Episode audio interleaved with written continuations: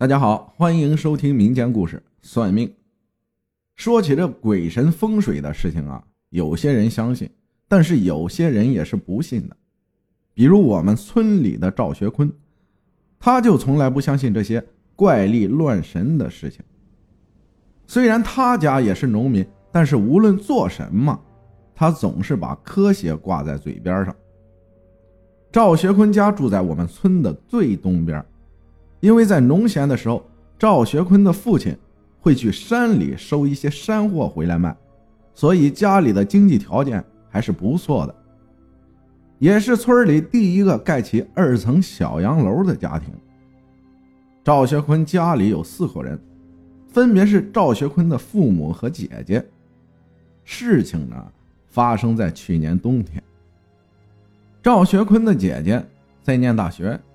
还没有放假回来，在冬月初五这天啊，赵学坤的父亲照例去山里边啊倒腾山货。赵学坤和母亲留在家里。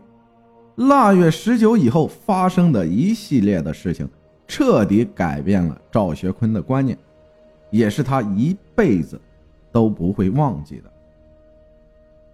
我们村子里的人呢，在冬天吃完饭之后。都喜欢去村里的小卖部溜达，有人在这里打麻将，也有人跟着看打牌，还有一些妇女愿意在这里啊聊天扯家常。他们一般都是八点多才会各自回家。赵学坤的母亲啊也是其中的一员。可是到了腊月十九那天晚上，赵学坤的母亲跟村里人聊完家常，便起身回家。到家后啊，又跟着赵学坤看了一会儿电视，母子俩就各自回房间睡觉了。到了十一点多的时候，赵学坤的母亲听到自己家的厨房里有锅碗碰撞的响声，不过他也没有多想，就翻身继续睡觉。一直到了凌晨四点多的时候，又听到楼上有走路的声音。听声音就好像是有人穿着皮鞋在楼上来回的走动，踩的楼板是咚咚作响。因为还有十来天啊，就要过年了，老赵家早就杀了年猪。赵学坤的母亲呢，怕自己放在二楼阳台里冻着的猪肉被小偷惦记上，于是赵学坤的母亲就叫醒了赵学坤，母子二人到厨房拿上了菜刀，又找到了手电。便上了楼，到了二楼呢，赵学坤摸索着打开了二楼所有的灯，但是他们并没有发现任何的异常，里里外外的检查了好几遍，也没看到有人影，于是只能各自回房间继续睡觉。可是厨房的响动声还有二楼的走路声啊，持续了好几天，一直到了过了小年儿。赵学坤的母亲看老伴儿还没有回来，便给老伴儿打电话，想问问什么时候回来过年。可是电话总是无法接通。赵学坤的母亲便以为可能是去山里倒腾山货没有信号吧。可是又过了两天，还是打不通电话。赵学坤的母亲这才有些急了。于是啊，赵学坤的母亲。就去找我们村的刘半仙给看看。刘半仙就是我们村里的算命先生，但是这个刘半仙啊，不是那种路边摆算命摊的，他的手艺算是祖传的，而且刘半仙还是我们村里的赤脚医生。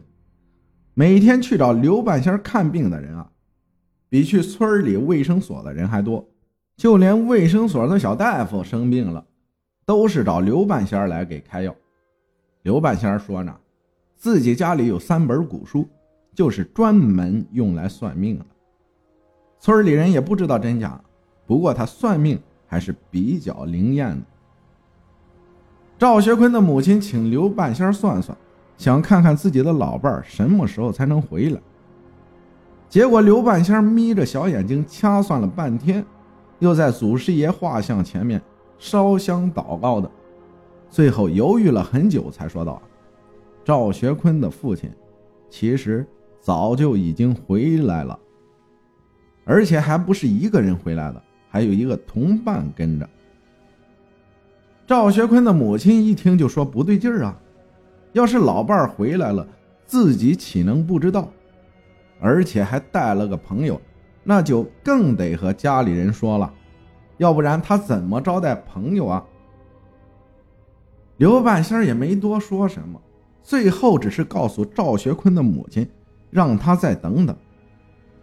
腊月二十七，还有三天就过年了。赵学坤的母亲是心里十分焦急，毕竟过年的时候家里缺一口人是非常不吉利的。可是左盼右盼，没有盼回老伴儿，倒是把赵学坤的舅爷给盼来了。赵学坤的舅爷来了，就说赵学坤的父亲所乘坐的那辆车在路上出了车祸，一车三十多个乘客。只有司机还有一个从窗户摔出来的小孩幸存了下来。现在所有的尸体都在县医院的太平间里寄存着呢。赵学坤的母亲随后跟着他舅爷呀，就去了县医院。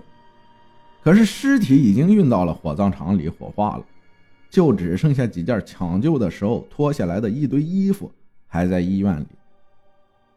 赵学坤的母亲从中找到了自己老伴的东西，手机也在里面找到了。原来手机已经摔坏了，怪不得自己一直打电话，却怎么也打不通。剩下的就是办丧了，跟着赵学坤父亲一同被送去火葬场的，还有一个男人的尸体。因为其他乘客的尸体都被他们的家属认领了，只有这两具尸体无人认领，所以只能被送到火葬场了。而这个时候，赵学坤的母亲才明白，刘半仙口中所说的有同伴回来，原来指的就是这个男人。故事到这里啊，并没有结束。赵学坤和母亲把他父亲骨灰接回来那一天，刘半仙说不吉利，可是已经跟火葬场沟通好了，火葬场又不同意更改日期，最后只能硬着头皮把骨灰接回了家里。虽然赵学坤和母亲都很想请刘半仙来主持操办父亲的葬礼，可是刘半仙坚持说，这天呢不适合下葬，而且煞气太重。无论赵学坤许诺多少挂钱，刘半仙都坚持不肯去，甚至连赵学坤父亲的葬礼都不去参加。有了刘半仙的话。周边有经验的老人也全都回避了。去赵家参加葬礼的，除了那些不信邪的，就是一些小孩子了。结果呢，从去年过完年开始，一直到秋收的这段时间里，我们村里不断有人去世。